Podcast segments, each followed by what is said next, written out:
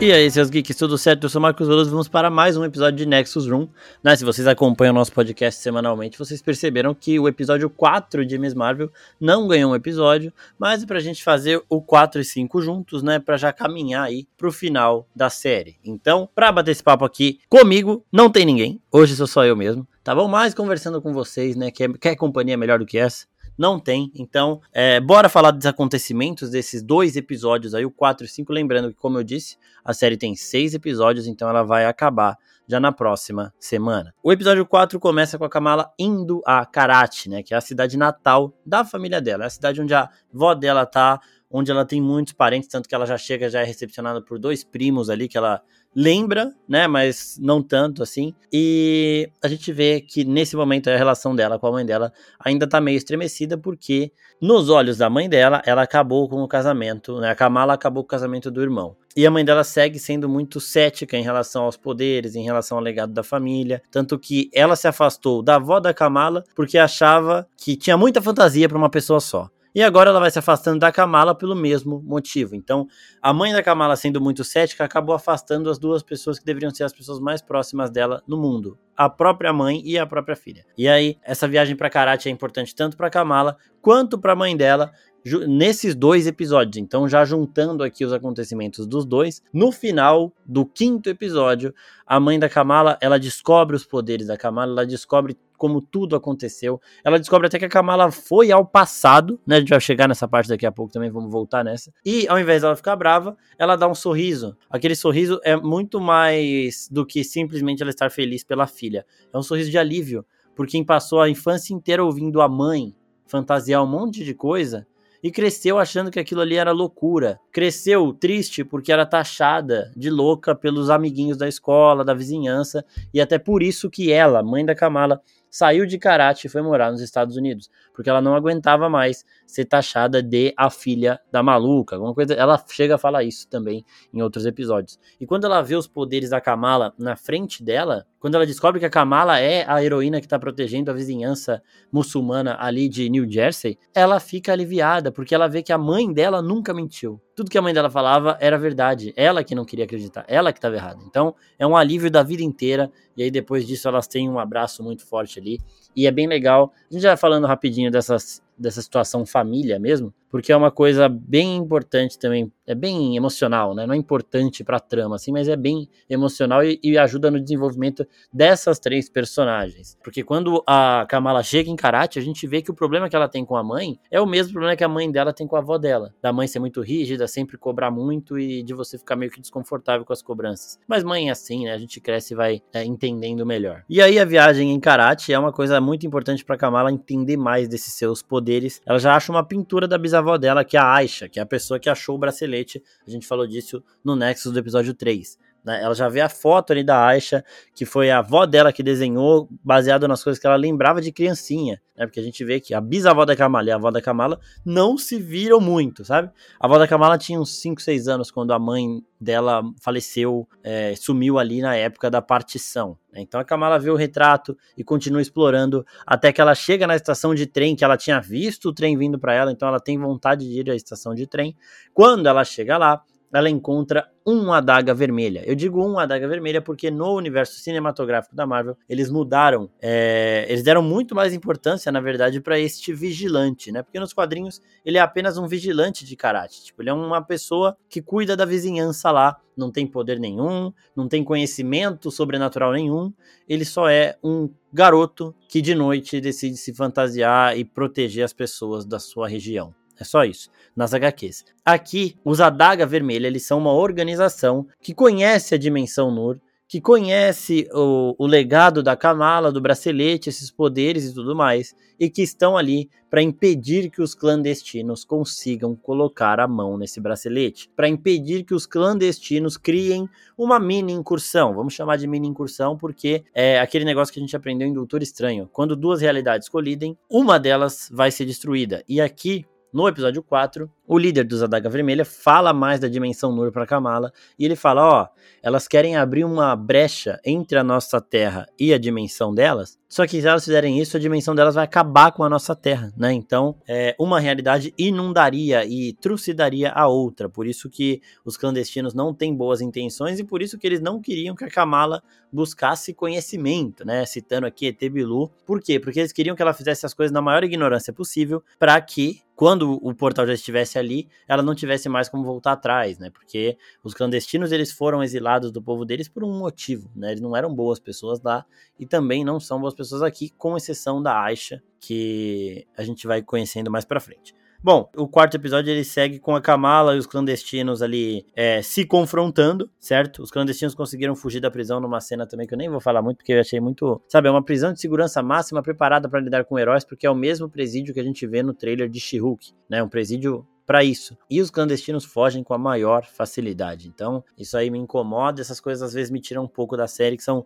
soluções simples para algumas situações. A Kamala tem toda essa luta com os clandestinos, e no momento em que a mãe do Kangran vai atingir a Kamala ali pegando é, com aquela adaga, a Kamala se protege com o bracelete e esse choque leva a Kamala para o tempo da partição. Então ele leva a Kamala para três gerações atrás da família dela. Então ela foi muito ao passado e ela chega na estação de trem justamente onde aconteceria aquela história que a família dela ouve de geração em geração, que a avó da Kamala foi salva seguindo o caminho das estrelas até chegar no bisavô da Kamala, que era o pai, né, da avó da Kamala. Com a Kamala ali, no passado, a gente volta um pouco mais para conhecer a Aisha, né, para entender como foi que ela chegou e tudo mais. Então a gente vê ela fugindo ali na época da guerra, né, é, a Inglaterra ainda estava invadindo a Índia, a Índia estava buscando a independência, a Índia acaba conseguindo essa independência e é aí que começa o movimento da partição. E nesse meio tempo aí a Aisha tá lá sobrevivendo, porque como a gente lembra, ela acha o bracelete e ela se separa dos clandestinos. Então os clandestinos todos foram para um lado, a Aisha foi para outro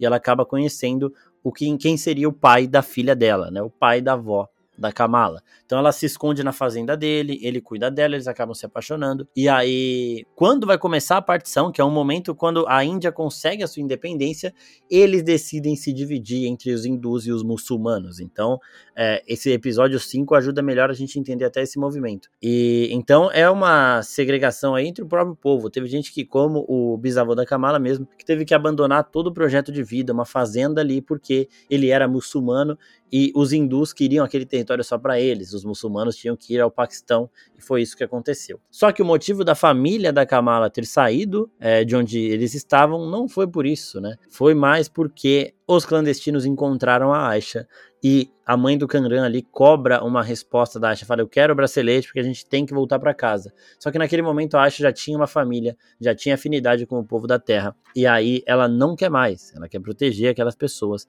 então ela acaba enrolando ali a mãe do Kangran e por aí vai. Com isso ela convence o marido dela a escapar na partição, ir ao Paquistão mesmo, convence ele mesmo contrariado, ela acaba contando tudo para ele, ele vai. Só que aí acontece a fatídica cena onde a avó da Kamala se perde do pai, ela bem pequenininha, aquela zona, um monte de gente correndo, um monte de gente gritando, não cabia gente, o povo subindo no trem e tudo mais para sair dali o quanto antes, cheio de mala, o pai dela distraído porque a, a, o amor da vida dele tinha acabado de sumir ali, segurando a filhinha na mão, do nada a filhinha some e ele não encontra mais.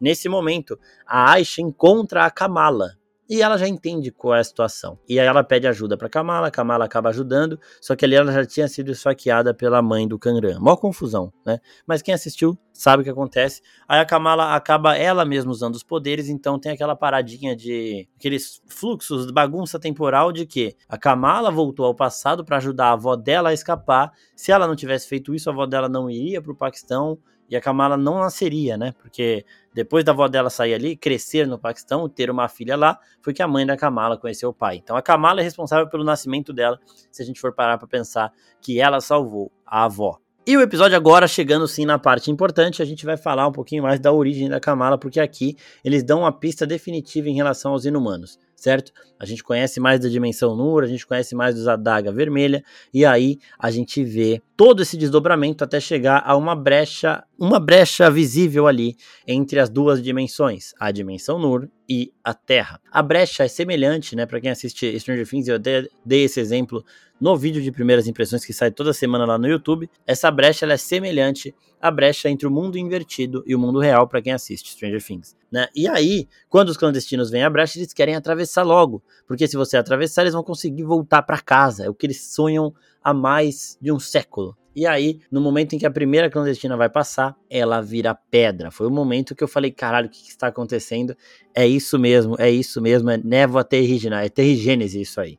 E aí, para quem assiste Agents of Shield vai lembrar daquele cristal que quando você tocava nele, você virava pedra. Nesse momento, tinha diferença. Se você tinha um gene inumano para despertar, essa pedra se tornava um casulo e depois você despertaria com seus poderes. Se você não tinha gene inumano nenhum, você simplesmente morreria. E aí, no momento em que uma clandestina tenta atravessar, ela vira pedra e logo depois morre. O que acontece também com a mãe do Kangran, né? Só que ali, no momento ali de redenção, aquele momento final, que ela vê que o portal não era o que ela imaginava. Ela vê que ela não conseguiria voltar para casa pelo portal porque a amiga dela tinha acabado de morrer. Ela decide usar as últimas forças dela, o último tempo que ela tem, para dar poderes ao filho dela, para salvar o Kanran de certa forma, e ela faz isso se sacrificando. O que eu entendi dessa situação, tipo, por que, que a Kamala ganha os poderes e o Kanran também, mas os clandestinos que são daquela dimensão não ganham. Eu acredito que isso tem a ver com uma mescla, né? A Kamala, ela é filha de uma pessoa,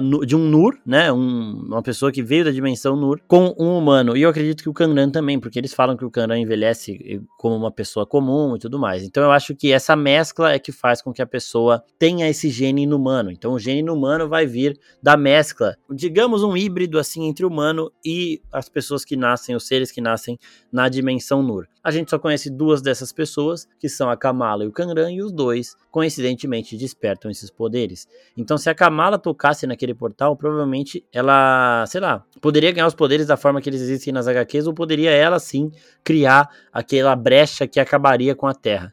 Os 100% Nur não conseguem, os 100% humano também não conseguem, mas a mescla disso consegue. Então, além da Kamala, a vó dela e a mãe dela também devem conseguir, porque elas também têm esse gene Nur dentro delas, né? Porque todas ali são descendentes da Aisha e por aí vai. Então, basicamente, eles confirmam os inumanos, porque tem toda essa parada ali de você virar pedra e depois é, despertar com seus poderes, ou morrer se você não tiver poder nenhum para despertar. Isso daí já confirma que eles vão mudar um pouquinho a origem, mas vão manter os inumanos.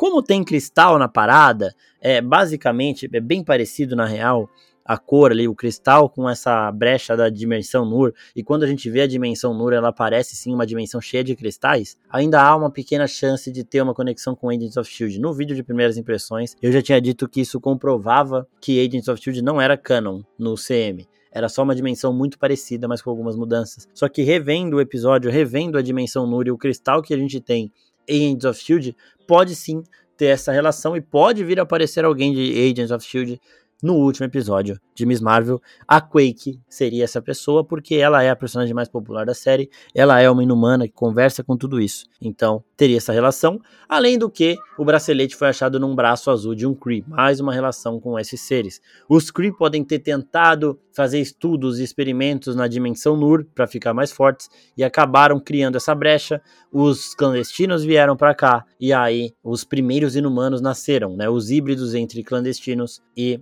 os humanos. Então a Kamala, o Kanran, a mãe da Kamala, a avó da Kamala são alguns desses exemplos. O irmão dela também. O pai dela não, porque o pai dela vem de outra linhagem, mas o irmão também e consequentemente toda a linhagem que for saindo daí. Além deles, né, é, os a gente não sabe se esse grupo de clandestino é o único que existe na Terra. A gente não sabe se esses outros clandestinos também andaram tendo filhos por aí. Né, porque eles estão na Terra há muito tempo, então existem outros inumanos por aí. E pode também haver outras formas de você ter o gene inumano, não só essa. Então, assim, Eu acredito que eles vão demorar um pouco para dar o nome, né, de inumanos para essa raça, mas que essas pessoas vão continuar aparecendo, vão aparecer cada vez mais. E aí sim nós teremos finalmente sim os inumanos na Marvel. Talvez eles não usem o nome inumano, mas eles são inumanos, o princípio é o mesmo, o princípio do poder, a relação com os Kree e tudo mais é a mesma. Você não nasce com seus poderes despertados como um mutante. Você os desperta quando passa pela Terrigênese. Então, a Kamala continua sendo uma inumana dentro do universo Marvel. Agora falando dos poderes, né? A gente já falou aqui que eles mudaram os poderes da Kamala, isso incomodou muita gente, mas vendo o Kanran, a gente percebe que eles deram uma padronizada nos poderes dos inumanos. Então, todos vão ter o mesmo princípio com algumas mudanças. É, a Kamala vai ter o poder de mudar o corpo dela, o Kanran pode ter outros poderes, mas visualmente vão ser parecidos. E quando o Kanran adquire os poderes dele, o visual é muito semelhante ao Kanran das HQs. Se o Kanran fosse o personagem principal, ninguém ia reclamar de nada porque ele é visualmente igualzinho. No nosso vídeo de primeiras impressões tem as imagens lá para comparar, mas se você quiser é só botar no Google aí quadrinhos, você vai ver ali como ele é de cristal, né? Os poderes dele tornam ele inteiro de cristal ali, um cristal meio verde, azul ali, um azul bebê, um verde claro, alguma coisa assim, sabe? Aquele azul esverdeado lá. Então vocês vão ver que é realmente muito igual o visual do poder do Kangaran no CM e nas HQs. Para mim eles deram uma padronizada nisso e esses poderes vão ser visualmente parecidos, mas com algumas características diferentes. Então, não é o Kanran não consegue se esticar do jeito que a Kamala se estica. Acho que isso aí vai ser coisa só dela. E aí a gente vai ver as mudanças. Mas os seres que têm esse gene Nur, que aqui é gene Nur, nos quadrinhos é o gene inumano, que vai depois poder ser chamado de inumano, eles vão ter os poderes representados com essa áurea, né? Cada um de uma cor. O da Kamala é mais azul, o do Kanran é mais esverdeado ali, verde água, né? Outros aparecendo aí, pode ter vermelho, pode ter roxo, os Power Ranger mesmo, é, anel de lanterna verde, chame como quiser, mas cada um vai ter uma cor ali característica e alguns poderes diferentes, visualmente parecidos pra gente saber que são do mesmo povo, são a mesma origem. Dito isso, eu falei que esse episódio ia ser curtinho, gente, porque sozinho também não tem muita coisa pra gente falar, mas, né, a gente fala de todos os detalhes. Tem um momento aqui muito interessante do colar, né, que a gente vê o traje da Kamala tomando forma. A Kamala Falta um episódio e ela não usou o traje final da Miss Marvel, ela vai usar no sexto episódio, até porque tem fotos do set que mostram isso. E aqui a gente tem dois artefatos, né? Dois artefatos interessantes do traje dela aparecendo no quinto episódio. O primeiro é o lenço do Adaga Vermelha, de um dos Adaga Vermelha, que ele dá para ela como recordação. Aquele lenço provavelmente é o lenço que ele usava no rosto, ela vai amarrar na cintura. O outro é o colarzinho da Kamala. Vocês lembram do primeiro episódio de Miss Marvel, quando a Kamala ela tromba com a Zoe na escada e a Zoe fala: "Que bonito colar". E ela fala: "É meu nome em urdu, né, que é a língua deles, língua nativa ali dos muçulmanos". A Zoe até faz uma, um olhar de desdém assim, e aí continua, mas a gente já entendeu que aquele colarzinho da Kamala estava escrito Kamala. E aí na confusão toda esse colar caiu e quebrou, e o escrito Kamala ficou meio disforme ali, formando exatamente o logo que ela tem no peito, aquele que parece um S, né? Ficou exatamente dessa forma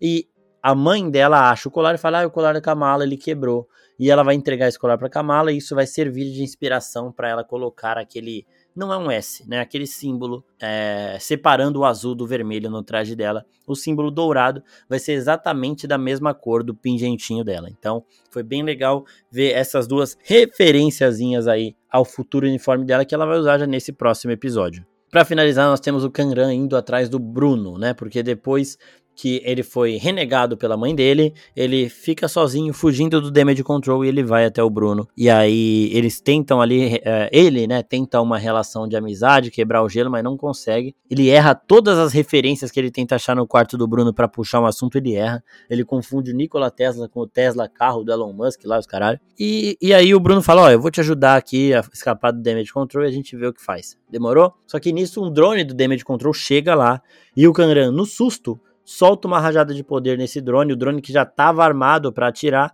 e acaba atirando embaixo do Circle Key. Então o Circle Key explode com o Bruno lá dentro e o Kanran também. O Kanran acredita que ele tem maior resistência por toda a surra que ele já tinha levado e por ele agora ter poderes. O Bruno não. Nas HQs, o Bruno sofre um acidente semelhante, uma explosão dessa, que acaba dificultando muito o movimento dele de um braço. E aí, por conta disso e por tudo tá ligado a Kamala, ele sente que um, ele precisa de um tempo para ele e ele acaba viajando para estudar. Nas HQs, ele vai estudar em Wakanda. Aqui, né, ele no, no universo Marvel, ele irá para aquele lugar lá que ele ganhou uma bolsa, né, que o conselheiro lá da escola, ele fala pro Bruno, oh, você foi aceito lá na bolsa é, e eu aconselho você a ir. Ele não queria ir por conta da Kamala, eu acho que agora, depois desse acidente, ele vai acabar indo. E quem sabe também ele pode chegar a ser convidado para estudar em Wakanda também, porque é uma coisa que acontece no, com o Bruno nos quadrinhos e pode acontecer aqui no universo Marvel. Para esse último episódio, o que vai acontecer? O Bruno e o Kanran provavelmente vão ser pegos pelo Damage Control e a Kamala pode chegar lá nos Estados Unidos em Nova Jersey mais ou menos nessa, nessa situação, tentando protegê-los ou sei lá, acho que tirar o Bruno da prisão na base da porrada seria muito para Kamala, mas eu acredito que ela possa estar chegando já lá, ver o Circle Key totalmente destruído e ir atrás e acabar nessa confusão. Então, o vilão final da série vai ser o Damage Control ou o próprio Kanran, né? Porque nas HQs, como eu já tinha dito, o Kanran ele é um vilão. E aqui ele pode, sei lá, culpar a Kamala pela morte da mãe. Fala, pô, você podia ter protegido minha mãe. Ela me deixou porque ela queria você, porque ela queria esse bracelete aí, e ela só morreu porque você não deu o bracelete para ela, sabe? Sei lá, culpar a Kamala pela morte da mãe dele, fazendo com que ele se torne o vilão final da série aí agora que ele tem os poderes iguais da Kamala. A Marvel vem fazendo isso em algumas produções aí de colocar os equivalentes para lutar, né? Então, como o Kanran ele também é um Nur, né, vamos chamar assim, enquanto eles não são denominados de inumanos de fato, ele e a Kamala poderiam se enfrentar por isso, né? E aí ele ameaçar o Bruno, e a gente já viu que quando o Bruno é ameaçado, a Kamala responde de um jeito mais rígido.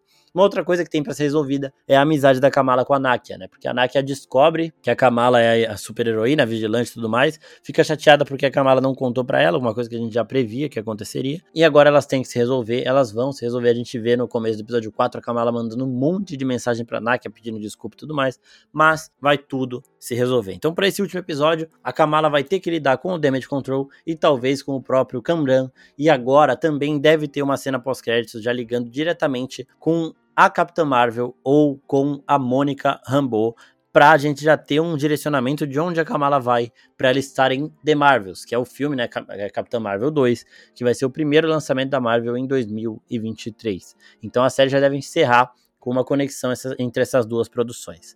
Queria agradecer a todo mundo que ouviu até aqui, agradecer ao pessoal que acompanha o Nexus 1 diretamente ao nosso editor Guilherme Pim. Pessoal, voltaremos na semana que vem com o Nexus Room do último episódio. Também tem episódio de Thor chegando aí para vocês. Talvez já tenha até chegado, dá uma olhadinha aí no seu feed do podcast. E é isso, pessoal. Muito obrigado. Até a próxima. Tchau, tchau.